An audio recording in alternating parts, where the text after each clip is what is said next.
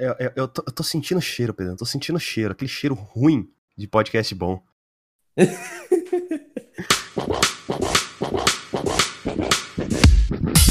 Seja bem-vindo ao painel de controle, podcast de games da Start Zone. Nesse podcast, cada participante traz um jogo e comenta sobre o mesmo, com o intuito de indicar e fomentar uma discussão entre os participantes. Inclusive, os participantes que estão aqui sou eu, que sou o Skyper, e eu, Pedrão. Acontece. Antes de começar, eu quero convidar você para o nosso grupo no Telegram, onde a gente comenta sobre joguinhos e. Kingdom Hearts. Kingdom Hearts, é, é. Kingdom Hearts foi muito frequente. Não sei qual que tá sendo o problema daquele grupo. Acho que vou ter que apagar e começar do zero, né? O link do servidor está aí na. Link do servidor. É, que antes era servidor servidor, né? O link do grupo aí ele tá aí no, no post e qualquer agregador que você estiver ouvindo tá lá também, dependendo, porque Spotify é uma bosta.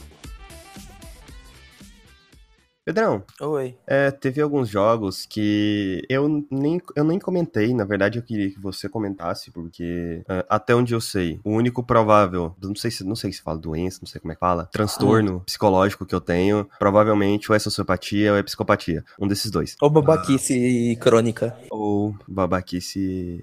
Não, ou cozice crônica. É. Então, teve alguns jogos é, que eu joguei e deixei passar, sabe? Não... Uhum. E é isso aí eu joguei lá, o jogo era, era, legal, mas eu deixei passar porque eu queria que o Pedrão comentasse, já que o Pedrão ele tem um, histórico, um histórico aí de transtornos de ansiedade. TDAH, por aí vai, é, é e, e, aí você cria uma lista aí de, de problemas e tal. É, um desses jogos foi Hellblade, Senua Sacrifice, que inclusive é um nome muito merda. É, é Hellblade. É do inferno. É, tipo, Hellblade, se fosse só Senua Sacrifice, eu acho que seria bem mais legal, sabe? Sei lá, Hellblade, aí seria Hellblade 2, o retorno de Senua. Sei lá. É, Hellblade, ele tenta, basicamente, basicamente você é uma garota que o namorado dela aconteceu alguma coisa, pelo jeito o namorado dela morreu e ela quer ir até Hel, que é o inferno na mitologia nórdica, para buscar o namorado dela, para reencontrar. A lâmina de Hel. É, e tentar. É, inclusive não faz sentido nenhum, né? Parando pra é. pensar. É, porém, o diferencial do jogo, ah, você tá falando de um jogo que a pessoa vai do ponto A ao ponto B. É, o diferencial é que ela tem esquizofrenia. Então, isso é demonstrado várias vezes no jogo. O jogo ele é feito com aquele sistema de SMR, né? Que é o áudio tridimensional, onde vozes é estão na sua cabeça. Sistema? SMR. Não é, é ele é gravado... áudio bineural? Não, ele é gravado com microfones de SMR, basicamente. áudio bineural é o nome técnico. Ignorou toda a técnica de, de, de áudio bineural pra falar. É o microfone que a galera usa pra SMR. É, cara, não tava com a palavra na cabeça, velho. Aí, basicamente, então, vozes ficam o tempo todo na sua cabeça, perturbando, tentando te incomodar, algumas te motivando, a maioria das vezes te deixando para baixo, tentando bugar a sua cabeça e fazer você, ou, oh, você não vai conseguir conseguir fazer isso aqui. Não importa o quanto você tente, você não vai conseguir, não adianta. Enquanto tem outra voz que tá falando, ah, não, vamos voltar, sabe? Não vamos para isso, não, vamos voltar. Você vai acabar morrendo aí. E durante toda essa aventura sempre tem isso, sempre tentando te perturbar. É, tem um momento que eu lembro bastante. Eu, eu sinto que Hellblade é tipo um Walking Simulator, só que ele tem um pouquinho de gameplay. Porque eu acho que eles não quiseram fazer um Walking Simulator, sabe? E aí tem um pouco de gameplay ali no jogo. Tem um momento mesmo que você tá lidando com criaturas na escuridão. É, é um breu total que você tem que lidar lidar com essas criaturas e você simplesmente, pelo áudio, você precisa saber onde ela tá, é, porque você tá sem o sentido da visão ali. A única coisa que você enxerga é a cena num cenário todo preto e você tem que usar apenas uh, o seu áudio. Só que ao mesmo tempo que tem os monstros passando, também tem as vozes falando com você. É muito legal quando ele, como ele mescla essas duas junções aí, tanto monstros quanto outros elementos, assim, o que torna Hellblade um, é um jogo extremamente impressionante. Eu não tenho muita coisa em si para falar de Hellblade. É, eu queria até mesmo que o Pedrão falasse falasse mais, porque ele tá mais envolvido, né, com temas mais psicológicos assim. Assim como eu também queria que o Pedrão falasse de Celeste, porque Celeste, ele trata vários transtornos psicológicos, vários. A personagem principal é a Madeline, ela quer escalar uma montanha. Ela, por que, que ela quer escalar a montanha? Por quê? Porque é um desafio que ela colocou para si mesma. Então, é um objetivo pessoal dela. Ela tem, se eu não me engano, transtorno de ansiedade. É, se eu não me engano, é transtorno de ansiedade, ou é síndrome do pânico, um desses dois, não lembro, talvez até uma mistura dos dois, não sei. Ela quer escalar a montanha porque ela quer escalar a montanha. Ela colocou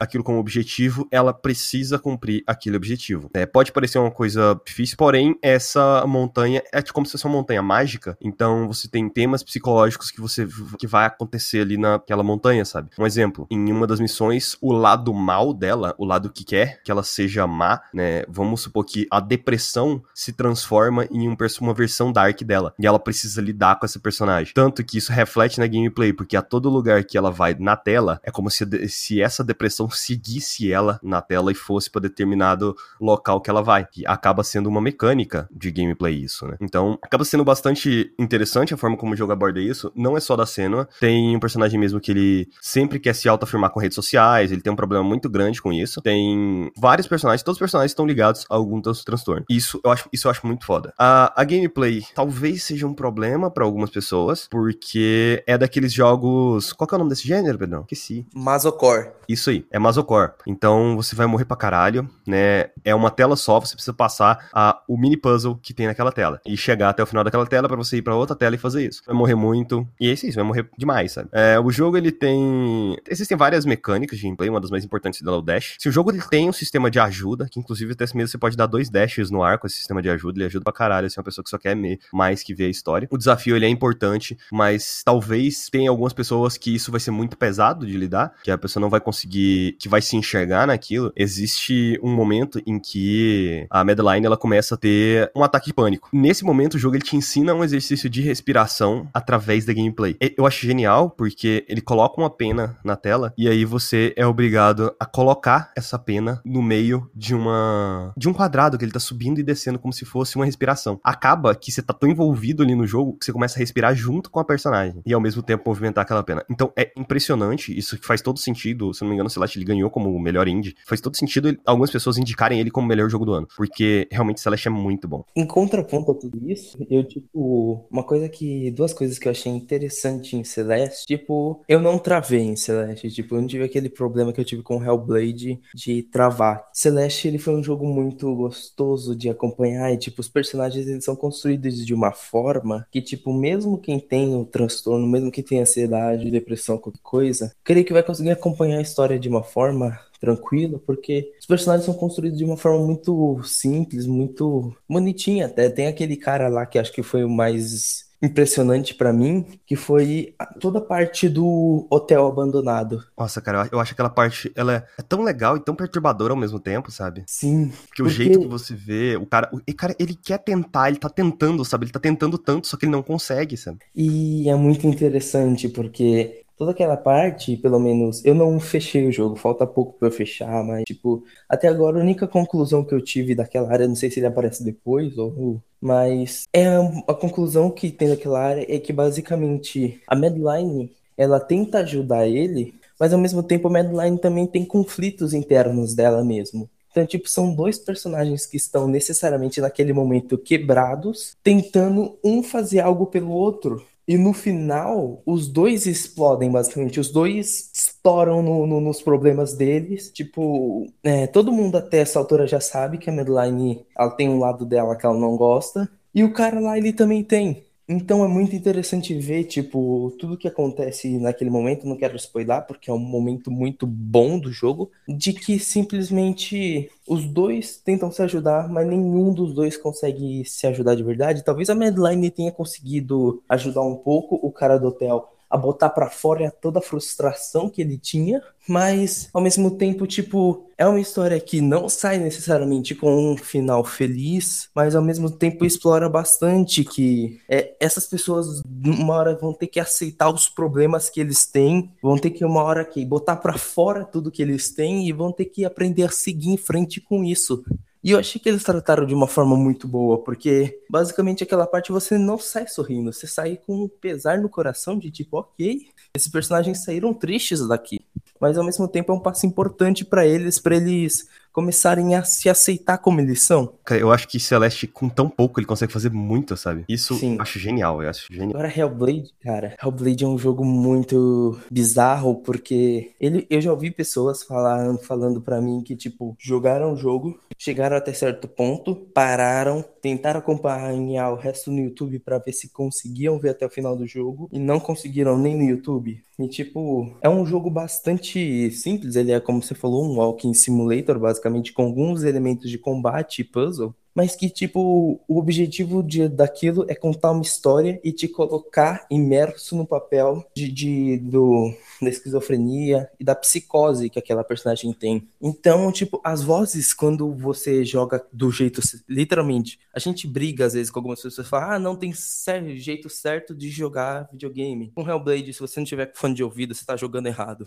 E, tipo, quando você tá jogando com fone de ouvido e ouvindo as vozes de vários cantos da sua cabeça, você chegou a um momento que eu literalmente me virei para trás porque uma das vozes gritou. E, tipo, você fica naquela atmosfera meio preocupado, preocupado, meu, o que que tá acontecendo? Tipo, os combates já te deixam tenso, porque as vozes também ficam tensas quando rola um combate, porque, querendo ou não, todas as vozes existem dentro da cena, e se a cena morre, todas as vozes morrem. Então, basicamente, é... chegou um momento em que você tem que realizar umas provações, se eu não me engano, para poder continuar no seu caminho por réu. E tipo, chegou um momento que tinha aquelas partes de acender o fogo em algumas coisas e tipo, você tinha que sair correndo até a porta pro fogo chegar até a porta que o fogo segue você. E se você não chega a tempo, a personagem morre sufocada. E chegou um momento que acho que era a última parte desse puzzle, que tinha, tipo, você chegava até a porta, o círculo de fogo fechava em volta de você e vinham inimigos te atacar. E nesse ponto foi um ponto bastante tenso que eu, que, que eu tava sentindo meu coração disparar. Que tipo, os inimigos estavam me atacando, as vozes estavam desesperadas, falando, falando, falando. Você, socorro, o que que tá acontecendo? E as vozes ficavam falando, falando, e você ouvia os inimigos também chiando na sua cabeça. Então você tinha que se guiar para poder saber quando o inimigo estava atrás de você, mas ao mesmo tempo as vozes estavam tão dispersas e tão desesperadas que eu comecei a ficar desesperado também. E foi naquele momento que, após perder, naquele momento em específico, eu dei uma parada no jogo, porque eu, hora que eu tirei o fone do meu ouvido, eu percebi, ok, eu não tô bem. Eu tava com o coração palpitando, eu tava suado, eu, eu, eu tava literalmente, ok, esse jogo me causou uma imersão tão grande que eu basicamente tomei o papel da personagem naquele jogo. Eu basicamente me senti como ela se sentiu e percebi, ok, se sentir dessa forma não é bom. Eu sei que certas coisas naquele jogo foram gatilhos para mim, mas eu não considero isso ruim de forma alguma, porque é uma experiência de, de o, o Hellblade inteiro é uma experiência de empatia, de você se colocar no lugar de outra pessoa, se colocar nos, no, no sofrimento, a acabar com aquele sofrimento dela. E é uma experiência de empatia, mas pro, o, toda essa experiência, ela é afetada como você tá se colocando no lugar dela, você vai sofrer como ela. E isso é uma parte difícil de Hellblade, eu acho interessante. Eu pretendo voltar ao jogo, mas ele, tipo, em doses pequenas, porque ele é um jogo extremamente pesado. Ele tem um primor técnico genial, mas, tipo, ele é tão denso naquilo que ele faz que, de certa forma, algumas pessoas vão acabar sendo afastadas e outras, como eu, vão ser obrigadas a, a contemplar aquela obra de, de maneiras bem, bem calmas, bem, bem doses pequenas, porque o jogo faz tão bem o que ele quer fazer que às vezes você acaba se sentindo mal. No caso do Hellblade, a minha experiência foi um pouco diferente com jogos tradicionais. Tipo, tem muito jogo que eu passo horas e horas e horas jogando. No Hellblade, eu tive várias pausas, mas eu sinto que essas pausas foi porque o jogo simplesmente não me prendeu. Em nenhum momento ele me afetou psicologicamente por conta disso. Eu tava jogando aquela experiência e eu falei, tá, isso aqui é interessante para algum, pra algumas pessoas, mas não é para mim, sabe? Porém, eu quero ver até onde vai essa experiência, até onde eles vão conseguir brincar com isso, sabe? Mas ainda assim, eu acho que não é um jogo que me prendeu, assim, sabe? É, eu.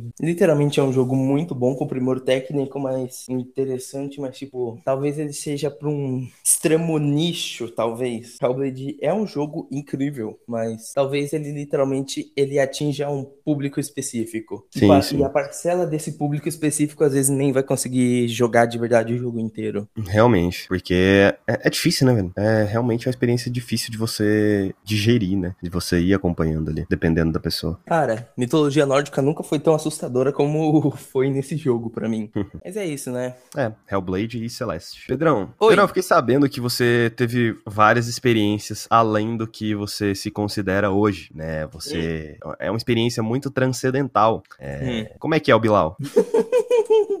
Ok. É... Posso ser totalmente sincero? Pode. Esse jogo foi produzido, acho que se eu não me engano, por cinco anos. Cinco anos de puro carinho, cinco anos de dedicação pra fazer uma experiência que é simplesmente uma merda. Eu, eu, cara, eu não, eu sempre tento jogar jogos independentes e, e, e, tipo, chegar no final, ok, isso foi uma experiência boa, alguém fez isso, tem auxílio de, de patrocínio de qualquer outra coisa e fez uma experiência ótima. Mas não é um caso de Below, cara. Below é horrível. Tipo, é um jogo que, só pra você saber, ele tem 5 minutos de introdução que ele tenta ser tipo Journey, sabe? Aquela introdução mostrando a paisagem, o mar, mostrando a, a, a câmera subindo, mostrando a lua. Só que são 5 minutos de nada. Você fica entediado em vez de você ficar impressionado ou tocado, você pega o seu celular e começa a mexer, porque aquilo é chato. Logo após isso, vem o gameplay de verdade do jogo.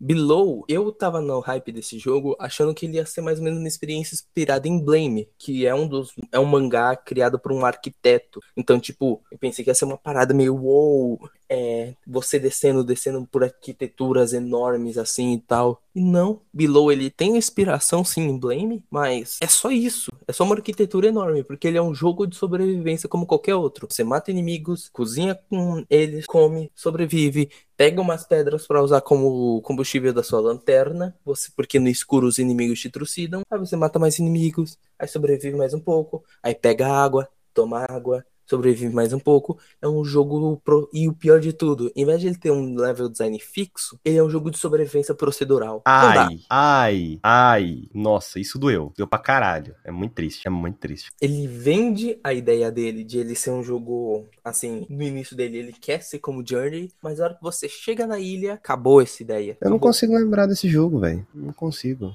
Pedrão, por que você não fez um streaming dele, Pedrão? Tem que streamar jogo eu, ruim, Pedro. Eu tava entediado com esse jogo. Exatamente, tem que streamar jogo ruim e declarar todo o seu ódio por ele, velho. A internet é assim que funciona. Não, mas tipo, eu ia, ia ser um stream que eu não ia falar nada. Que eu ia olhar. Exatamente. Hum. Vai ser o stream mais diferente do mundo. Estou puto, não vou falar nada. É durante o stream todo você não fala nada. E depois você só fala, vai tomar no cu essa merda desse jogo e vai embora.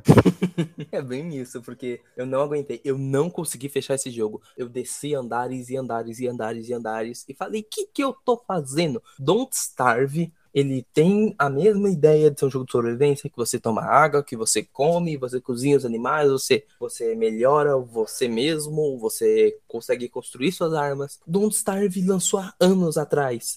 A primeira versão dele, a primeira versão, o Don't Starve Cru, assim, a primeira versãozinha dele é um milhão de vezes melhor do que Below. É, parece um pouco com The Flame in the Flood, que eu acho uma bosta. Ele é pior que The Flame in the Flood. Eu joguei The Flame in the Flood não. um pouco. Eu imagino que deve ser pior. Não, The Flame in the Flood é, dizem que é bom, eu só não gostei mesmo. Sei lá. Se esses jogos, assim, se não tiver uma história muito boa ou me deixar muito curioso, aí eu toco foda-se. A curiosidade é pelas estruturas. Necrópolis, estruturas incríveis. Mas fora isso, não tem nada. Necrópolis. Um Necrópolis foi um que eu joguei que, que é uma bosta. Todo o cenário é igual. E é isso aí. Simplesmente não dá. Below é ruim. Acabou. É isso. É, o Pedrão chegou à conclusão de que ele é heterossexual, porque o Bilal é ruim.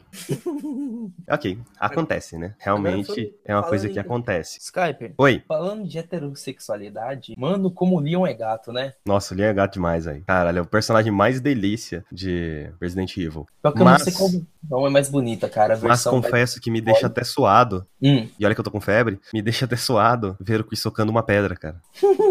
Agora falando sério, cara, Resident Evil 2, né? Quem imaginaria? Resident Evil 2. ah, é cara, tava todo mundo imaginando, velho. Todo mundo sabia que ia ser bom pra caralho essa merda. Verdade. Caramba, velho do céu. Mas depende, né? Porque, tipo, é, muitas pessoas torceram o nariz pra Resident 7. Ele é uma volta às origens estranha. Sinceramente, quem torceu a porra do nariz pra Resident Evil 7 vai tomar no meio do seu cu, que eu não tenho paciência. Porque é um jogo bom pra caralho. Ele pega Resident Evil 1, basicamente, e coloca Resident Evil 1 em primeira pessoa. Basicamente isso, cara. É genial o que foi feito em Resident Evil 7. Só que é unânime que existem certas partes do Resident Evil 7 que são. que as pessoas menos gostam, sabe? A parte do. Lucas. A- cara, a parte do Lucas, eu sinto que é uma das partes que o povo mais gosta. Por quê? Eu Porque, principalmente. Ah, velho, eu sinto- É, a parte da Marjorie é meio bosta, mas a parte do Lucas eu sinto que muita gente gosta por causa de todo o mistério que teve com o dedo de manequim, tudo que tinha a ver, aquilo, todo o mistério Sim. que tinha no jogo. Porque viram jogos mortais ali, sabe? Real. Eu gosto até um pouco da parte do Lucas, não gosto da Margaret nem do barco. Pra mim, o ápice do jogo é o começo. Mas, tipo, eu nem. Eu até pensei, tipo, eu joguei Resident Evil 7 inteiro pra poder cobrir o site meio atrasado, mas, tipo, ok, eu quero falar desse jogo. Então, mas foi bom ter do Resident Evil 7, porque ele me complementou quando eu fui jogar o 2. Então, é, parando pra pensar, você falou que a primeira. Digamos que a primeira hora de Resident Evil é a sua parte favorita. Aham. Uhum. Tá bom, mas a primeira hora de Resident Evil 7 não é Resident Evil. É a única parte do jogo que não é Resident Evil, sacou? Eu considero aquilo bastante Resident Evil, porque eu joguei Resident Evil Remake antes do Resident Evil 2 sair. Joguei um pouco do remake. Você sabe, essa primeira parte, ela é muito Outlast. Você Real. entra em um lugar, sem armas, sem nada, vai ter que explorar aquele lugar. Isso, para mim, a primeira parte desse jogo, ela é Outlast. Inclusive, se o jogo todo fosse assim, eu provavelmente não teria jogado. Depois... Eu não gosto muito de ficar em defesa, né? Não, não. Depois que você passa dessa parte, vira Resident Evil. Eu acho que esse jogo, ele se complementa... Existe um documentário é, chamado The Beginning Hour, que é literalmente, é, é o mesmo título daquela demo, né, The Beginning Hour, que eles contam como eles fizeram o início do jogo. E o início do jogo, ele é totalmente pensado de uma forma diferente do que o jogo foi pensado. Se a gente pegar depois do início, depois da cena do jantar, vira Resident Evil. Antes da cena do jantar, não é Resident Evil. Talvez então, é por isso que você gostou, porque aquilo não é Resident Evil. Mas eu gosto e... do jantar até o, o, Jack. Quando chega na Marguerite é quando dá os problemas de Resident Evil. Não, a, a Marguerite eu não gosto porque ela repete a fórmula do Jack. É uma pessoa te perseguindo, sabe? Talvez por eu... isso que fica chato. Uhum. Eu acho que talvez faltou mais membros na família Baker. Não, acho que não precisava. Acho que o jogo ele tem a duração perfeita, senão ia ficar grande demais, ia enrolar demais. E, tipo Inclusive, tipo assim... toda a conclusão e o vilão em si, eu pensei, caralho, eu não tinha pensado nisso antes. Eu também não. Aí eu e... fiquei muito wow. É muito bom. É tipo eu muito só, bom. Eu só não gosto da parte do barco mesmo. É o barco a pior parte. E, tipo, pensa no seguinte, cara. Muitas pessoas reclamaram por causa do uso de Go, Tell and Rory como publicidade pro jogo, né? Quando uso de quê? Aquela música Go, Tell and Rory como publicidade pro jogo. Tipo, uhum. ó, uma música que era um count, só que numa versão meio sombria. E tipo, reclamaram que a música não toca no jogo inteiro. E, e eu pensei, ok, eu, ah, ok, uma, uma propaganda um pouquinho enganosa, mas vamos ver. E eu acho interessante o Resident Evil 7, antes de chegar no 2, é que tudo que ele usa no jogo, ele usa para atmosfera. Então, Go Talent Road, ele, ele, é usado como uma parada atmosférica. Porque depois que você derrota o Jack, que não é spoiler porque todo mundo sabe do, das batalhas. É, porque consequentemente você vai derrotar. Eu só não vou falar como que é a batalha, né? É, que é genial. É a batalha mais tensa do jogo, mas ok. É, e tipo, na batalha contra o... Depois da batalha contra o Jack, quando você sobe as escadas, a velha tá lá. E se, enquanto ela não te vê, ela tá cantando bem baixinho Go Tell Aunt Rory. É, não é que ela tá cantando, mas ela tá murmurando, tipo. Hum, ela tá cantarolando, tipo. Hum, é. E ao longo Cara, de várias vezes no jogo isso acontece, sabe? E é um frio na espinha que ela te dá, porque ela é um personagem que, tipo, você não pode atacar ela, ela não pode te atacar, mas ao mesmo tempo ela é a coisa que mais te aterroriza no jogo inteiro, porque ela tá nos lugares mais bizarros é... que tem. Você sobe uma escada, ela tá lá, você desce da escada, ela tá lá, você anda pro lado, ela vai olhar para você. Tem uma hora do jogo que acho que é a parte da Marguerite, quando começa, você não tem motivo nenhum para voltar para a primeira sala de segura. Mas mesmo assim, se você voltar, ela vai estar tá lá naquele túnel. Não tem como ela chegar naquele túnel, mas ela tá lá. É uma quebra de expectativa. E Resident Evil 2 inteiro é uma quebra de de expectativa. Só para deixar claro pro pessoal, eu não joguei o Resident Evil 2 do PlayStation 2. No PlayStation 1, só joguei o Resident Evil 1 e só joguei o Resident Evil 3. O 2 Cara, eu nunca tinha jogado. Então, eu acho que realmente não compensa. Ele é um jogo que ficou extremamente datado. Não compensa mesmo, sabe? Cara, o Resident Evil 3 também ficou datado e eu gosto de jogar ele até hoje. Eu não tenho paciência pra controle de tanque, velho. Não consigo. Pra mim, Cara, um jogo com a. Um jogo com a. É aquela coisa. É... Eu gosto muito de jogos que têm história muito boa. Porém, se a jogabilidade for ruim, eu não consigo. Eu simplesmente não consigo. Aí eu vou assistir o um vídeo no, no YouTube e é isso aí. Eu, eu sofri um pouco com The Last of Us, cara. Porque eu acho que a jogabilidade do The Last of Us é uma bosta. Também considero meio ruim. Mas existe certo ponto de The Last of Us que a jogabilidade fica muito interessante. Mas eu não vou falar de The Last of Us 2, de The Last of Us agora, porque, né? Enfim, Resident Evil 2 ele é uma quebra de expectativa, tanto para os fãs que já jogaram o jogo, quanto para pessoas novas, porque você já imagina certas coisas de Resident Evil, você já tem uma certa, um certo pensamento prévio. E, cara, é uma quebra total. Porque o jogo, ele, de qualquer jeito, ele te faz pensar que certas coisas vão acontecer e não vão. Para quem não jogou Resident Evil 1, era um jogo que, tipo, tinha literalmente quatro campanhas.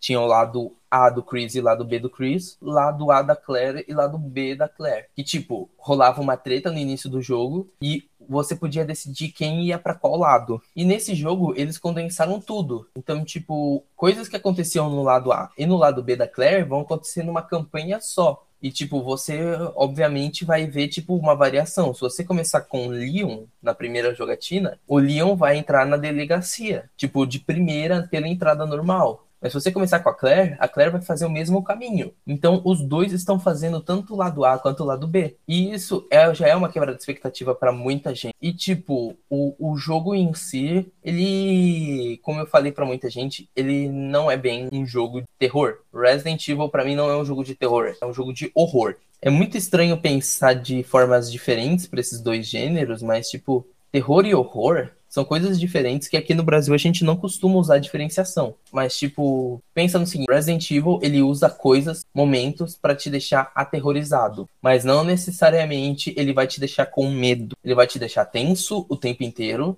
mas não necessariamente vai te deixar, tipo, com medo, segurando suas calças para elas não cair. Tipo, é, uma das principais coisas que todo é, mundo fala. Então, aqui no Brasil o povo costuma dizer é, entre terror e suspense, né? Geralmente é, quando começa. Sim.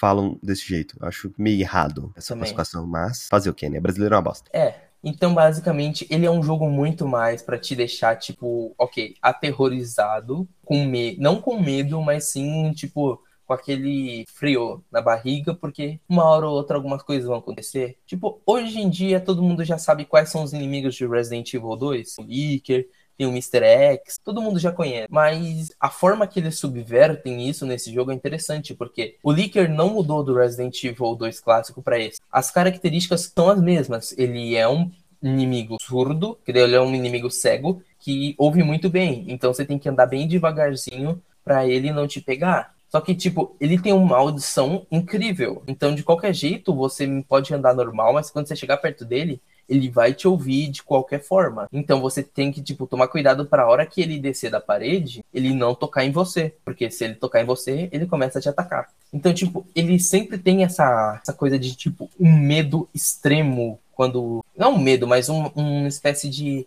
tensão extrema quando você tá começando. E claro, como todo Resident Evil, o final vira um pouco de ação, mas eu sinto que o jogo nunca cai 100% pra ação. Então, tipo, o começo do jogo você tem o Leaker, que vai ficar em algumas salas específicas, e você, tipo, ok, eu não vou matar esse cara, eu vou tentar dele. Vai ter os zumbis clássicos, que são o inimigo mais aterrorizante do jogo. Eles são os inimigos que te deixam mais tenso. Porque qualquer zumbi furreca pode simplesmente é, te derrubar. Claro que você pode jogar ele para pro lado depois que ele te dá um dano, mas tipo, se, se você não tomar cuidado, dois zumbis juntos podem te, podem te, te encurralar e te dar o dobro de dano. Então você pode simplesmente morrer para um zumbi furreca diversas e diversas vezes. Então, tipo, todo inimigo nesse jogo é perigoso. Então, tipo, quando eu jogava as demos, tanto na BGS quanto a, a One Shot Demo, eu falava, ok, eu vou simplesmente pegar os zumbis, arrancar as pernas deles, porque dar tiro na cabeça não vale a pena. Mas não, não, não, não é sempre assim, porque, ok, você deixou um bando de inimigos que a gente costuma chamar de Crawler, e você deixou eles lá, sem as pernas. Mas, ok.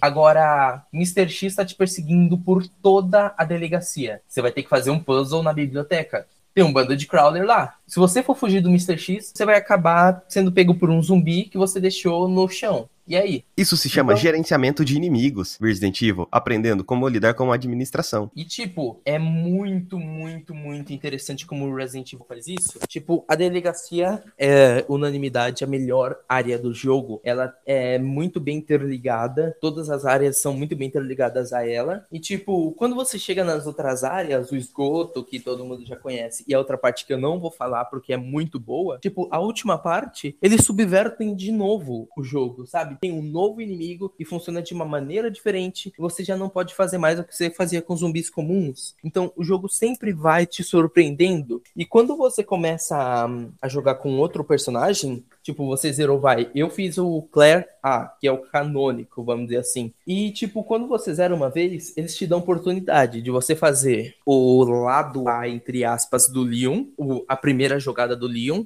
ou você vai direto para a segunda jogada da Claire ou a segunda jogada do Leon. Eu, como queria uma história contínua, eu fiz o quê? Eu fiz a primeira jogada da, da, da Claire e a segunda jogada do Leon.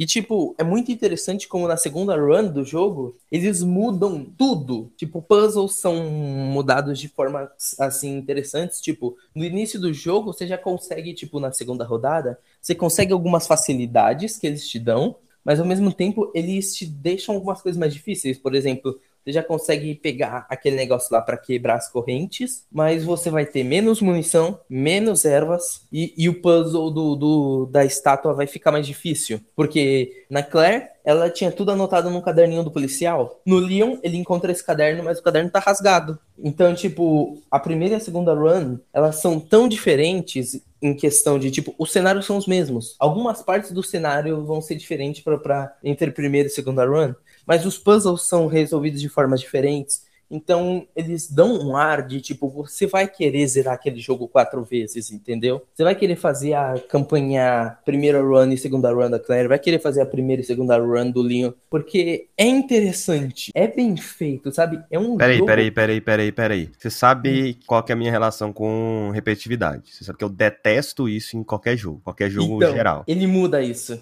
Porque o jogo vira diferente a cada jogatina que você faz. Tá, mas você aí, tá. o que muda da primeira run pra segunda run de um personagem específico? Vamos dizer primeira run e segunda run da Claire. Na história. Na história. Primeiro que, como eu disse, rola um acidente, cada um vai pra um lado, certo? Sim. Então, existem trechos da história que vão ser diferentes. Muitos trechos. Por exemplo, vai, eu vou dar o exemplo do, do, do Leon, que é mais fácil. Da Claire. Coisas que acontecem com a Claire, tipo, ela vai conhecer personagens diferentes. Por exemplo, na primeira run, a Claire de forma alguma conhece o dono da loja de armas.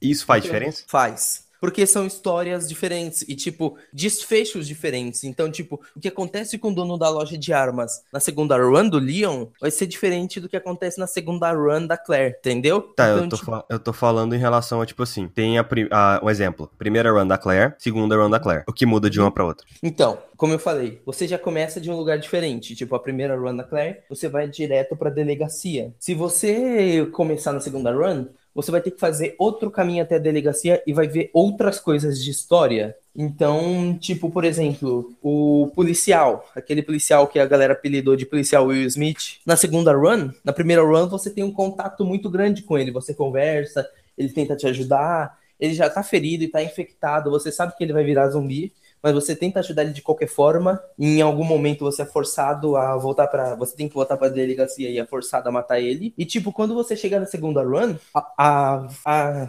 é dito que então que o Leon fez a primeira run. Então, ou seja, o Leon que conheceu aquele policial, o Leon que tentou ajudar ele, e quando você chega, você não tem conexão com nenhuma com ele e ele já é um zumbi para você. Então, tipo, você não conheceu ele, mas você vai conhecer outras pessoas. Então a história altera, os puzzles alteram, Tipo, tem puzzles que você fazia na primeira run que você não vai fazer na segunda. Tem. As resoluções dos puzzles vão ser diferentes. Então, tipo, vale a pena, não é tão repetitivo quanto você pensa de tipo, ok, os cenários são os mesmos, mas a maneira que a história se desenvolve é diferente. E, e a maneira que você joga nas duas runs são diferentes. Entendeu? Na primeira run você vai ter muito mais munição e muito mais ervas do que na segunda você vai ter. Então, na segunda run, tipo, ok, você conhece melhor o cenário, você já sabe como o Mr. X age, você já sabe como os zumbis agem, como o Licker age, então você vai ter que replanejar toda a sua run para você poder fazer ela de uma forma que você não precise gastar muitos itens de vida, porque você vai achar menos, porque como você tá na segunda run, o, o Leon achou os itens de vida primeiro que você. E vão ter coisas de história, como por exemplo, vai,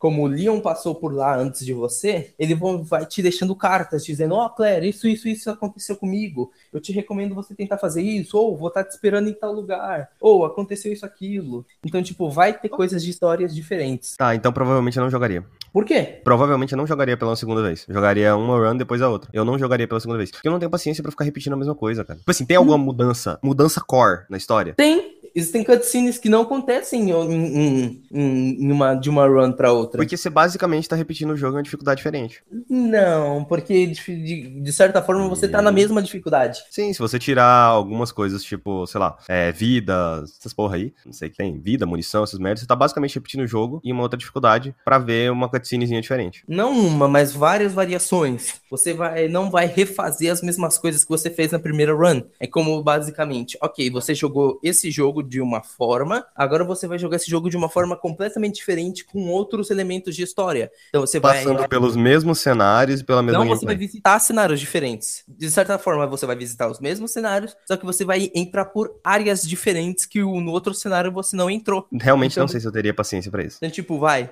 existem portas que que estão trancadas para você no cenário que no cenário B você vai abrir elas. E você. E esse vai ser o seu cenário principal. Então, tipo, coisas que você fez no primeiro cenário, você não vai fazendo no segundo. E coisas que você vai fazendo no segundo, não tinha acesso nenhum no primeiro. Então, vamos dizer assim, existem ambientes que estão nos dois cenários, mas a rota que você faz entre eles e algumas salas que você vai são totalmente diferentes. Então, tipo, tem um ar de diferença no jogo. Eu também achei que ia ser repetitivo pra caramba, mas eu consegui tanto fazer zerar o jogo as quatro vezes, como fazer o quarto sobrevivente e o tofu sobrevivente. Eu realmente não sei se eu teria paciência pra isso tudo, cara. Mas, tipo, se você quiser, você pode muito bem já chegar fazendo Claire A, Leon B, as histórias se complementam, acabou. Sim, é, provavelmente é o que eu faria. A gente Aí recebeu esse jogo, não recebeu? Recebemos. Pra qual plataforma mesmo? PlayStation 4. Ah, depois eu jogo. E tem, tem os modos extras, como o quarto sobrevivente, que é a introdução do Hank na história. É muito legal porque o jogo muda completamente de face. Enquanto na campanha principal você é indefeso de certa forma, você tipo tem certas habilidades, mas você não não manja tanto. Lá você tá jogando com um agente especial, o Hank. Ele é um cara habilidoso pra caramba. Então você vai chegar nessa campanha. Você tem seus itens, tipo, você tem lá tanto de vida, você tem um spray, tanto de spray, você tem tanto de munição. Os inimigos estão na sua frente. Você pode chegar trucidando todo mundo no início, ou você pode evitar todo mundo no início para poder usar suas munições, suas granadas, suas flashbangs para lá para frente, porque tipo, todos os inimigos do jogo vão aparecer nessa do rank. Só que você tem que ir rápido, então você vai passar por todo o cenário do jogo, do esgoto até a delegacia, para você poder fugir de lá. E é muito interessante, porque tipo, eu a primeira vez que joguei o quarto sobrevivente, eu saí gastando munição nos inimigos no começo. E quando eu cheguei lá no finalzinho da delegacia, eu tava ferrado já, que eu já não tinha munição. Eu tinha que correr dos caras, correr do Mr. X. Então, eu me ferrei muito.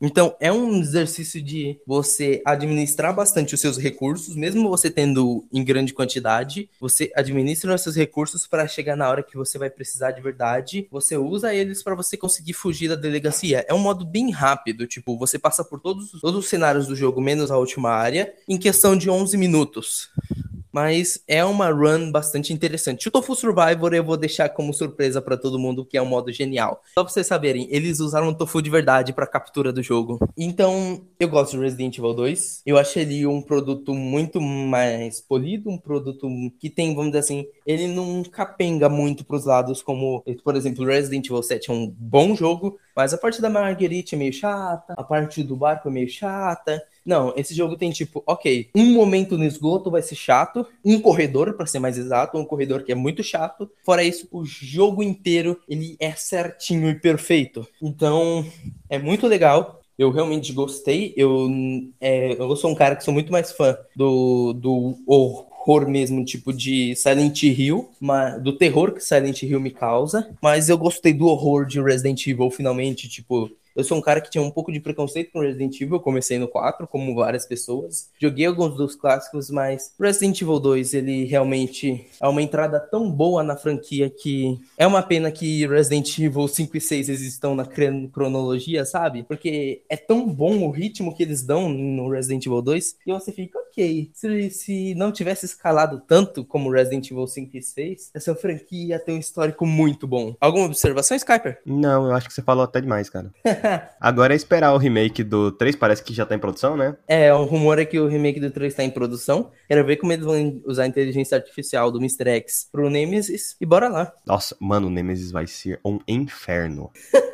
Você pode ter certeza. Você pode- Nossa, você pode ter muita certeza que o Nemesis ele vai ser mil vezes pior do que o. O Mr. X ele tem alguma arma? Como que ele te ataca? Ele te ataca no soco. O Nemesis ele tem uma arma, não tem? Ele tem uma bazuca. Aí, ó, pensa que top que vai ser. Eu acho que no, eles vão balancear a bazuca de tipo, ele só vai usar em certos momentos. Eles vão balancear a bazuca, o Nemesis ele vai conseguir carregar ela de boa, segurando a pontinha. Mas eu, eu quero ver como é que eles vão adaptar Resident Evil 3, porque Resident Evil 3 não tem duas campanhas, mas tem um esquema de escolhas. Então você pode fazer escolhas e fazer uma história totalmente paralela ou história canônica. Então, tipo, em certos momentos do jogo você escolhe, ah, eu vou pra direita ou pra esquerda. Eu mato ou não mato o teu personagem. No Resident Evil. No qual? O 3. Uai, cara, é só fazer a mesma coisa. Não, porque, tipo, eles vão condensar em duas campanhas, campanha canônica e não canônica, da Jill, ou vão fazer, tipo, uma história só, um pouco maior, que em, em certos pontos vai ter bifurcações de você poder fazer tal escolha ou tal escolha. Provavelmente bifurcações. Provavelmente. Mas vai- vai- é um jogo que eu tô me interessando em ver como é que vai ser. E é isso aí, a Capcom vai continuar capitalizando em cima das pessoinhas aí. É isso mesmo, sem franquias novas desde Remember Me. Pedrão, Oi. eu fiquei sabendo que nos últimos 20 ou 30 anos você teve três diarreias, não foi? Que? KH3. Ah. Não tem culpa. Essa é a sigla do, do Kingdom Hearts, é KH3. Kingdom Hearts 3, o jogo da sua vida. É... Tá, agora você pode ficar três horas falando dele aí. Só uma coisinha, é, Ah. ele não é o fim da franquia Kingdom Hearts. E isso te deixa muito feliz, né? Aham. E me deixa Porque muito feliz também, porque é Star Wars, baby. É o Nomura verso, cara. Star fucking Wars. Cara, pensa no seguinte: Nomura vai pegar os jogos dele, os universos que ele pode usar com a Disney e com a Marvel, com, com tudo, com Star Wars, e vai juntar tudo. Então, cara, uau, Kingdom Hearts 4 vai ser maravilhoso. É só esperar mais 20 anos. Aí Enfim. vem a diarreia da Brava. KH4. Enfim, Kingdom Hearts 3, né? Oito anos sem um Kingdom jogo Hearts novo da 3. franquia, desde Dream Drop Distance. É. Base.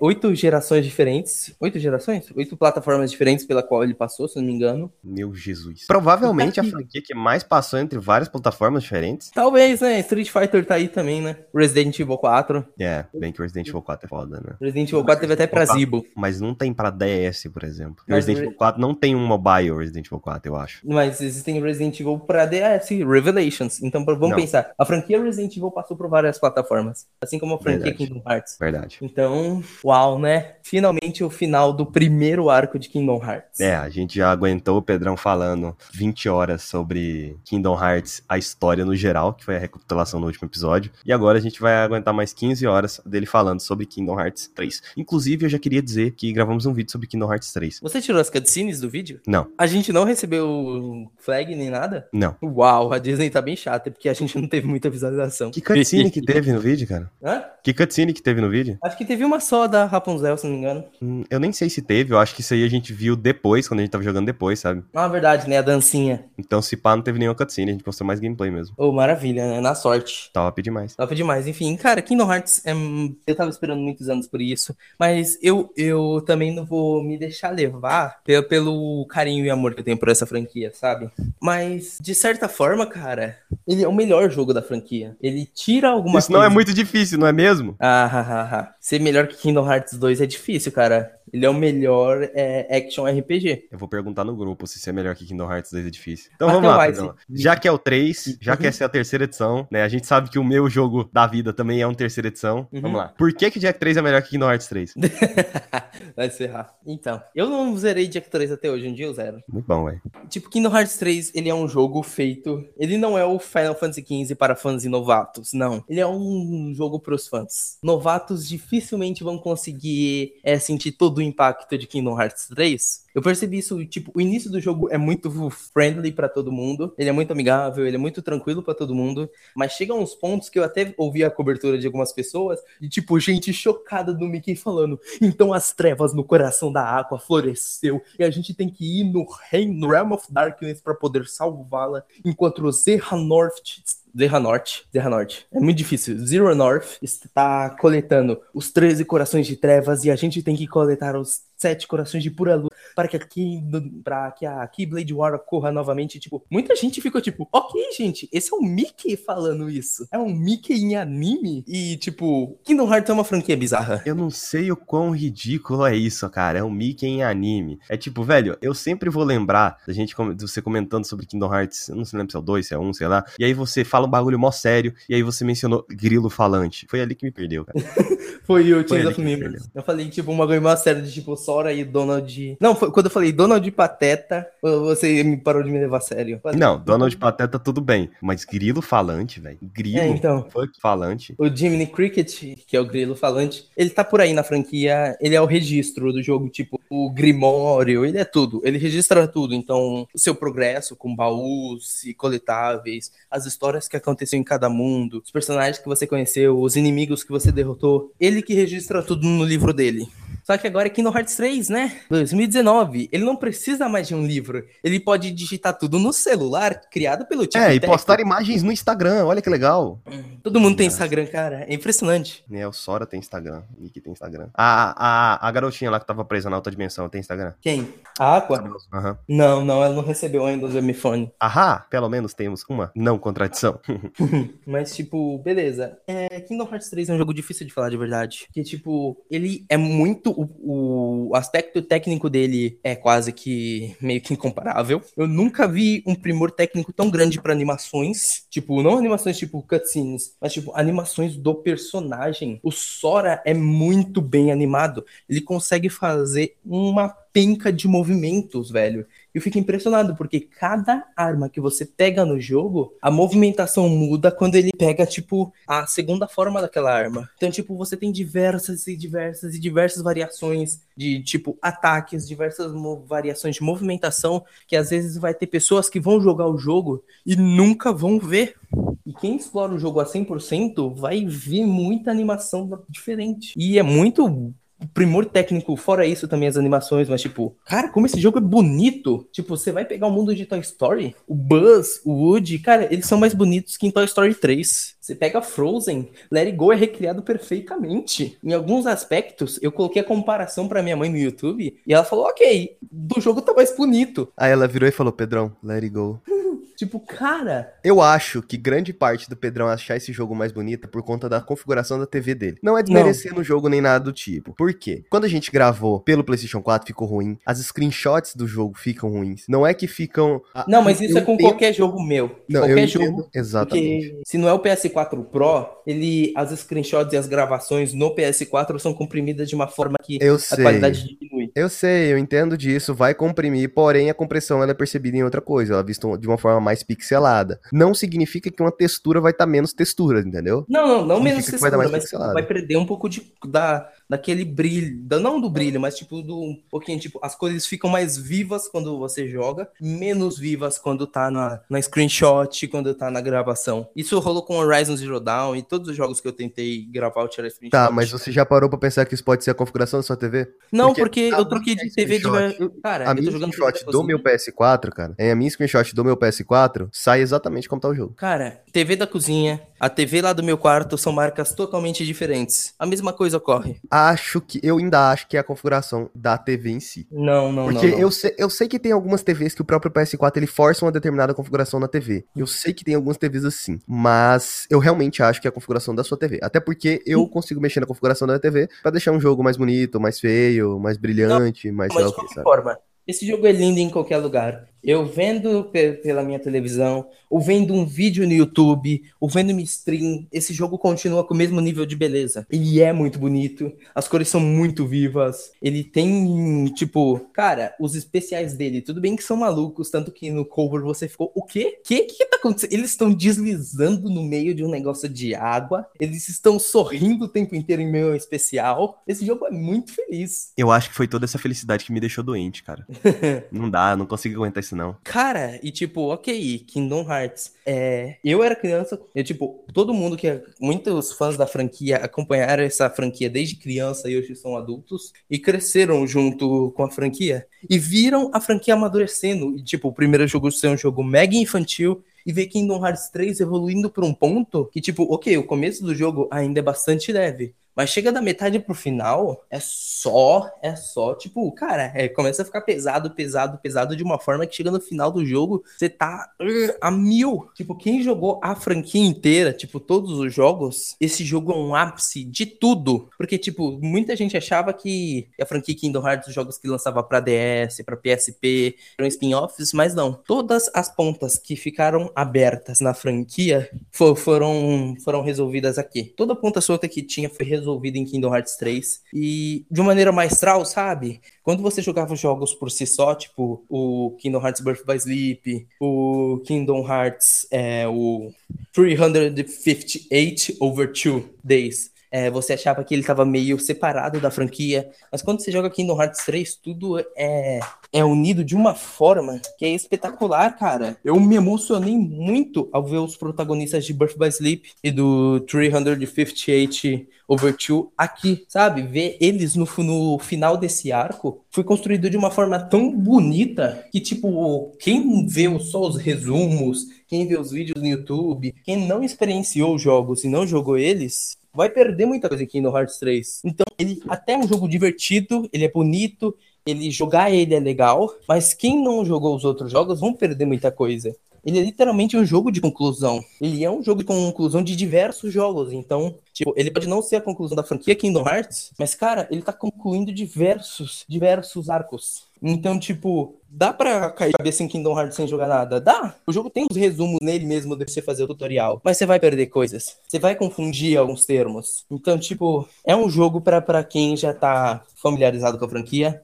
Ele é literalmente perfeito. Entre todos os Kingdom Hearts, ele é o mais fechadinho. Ele tem um ou outro problema em questão de algumas coisas. Tipo, o especial do barco viking é ruim. Simplesmente isso. Dá para você mexer ele pros lados e tal. E acertar mais inimigos. Mas ele é um especial que literalmente dava três hacks com aquele especial já ativava o finish dele porque eu não gostava, eu achava ele um pouco inútil. Mas fora isso, cara, o jogo tá ali, ele é bom, ele é bem feito. E, tipo, ele é literalmente um Kingdom Hearts que não dá para ninguém questionar que ele é bom. Tipo, ele não é o Kingdom Hearts 1 que, tipo, as pessoas gostam porque ele iniciou uma franquia. Não, ele é literalmente bom.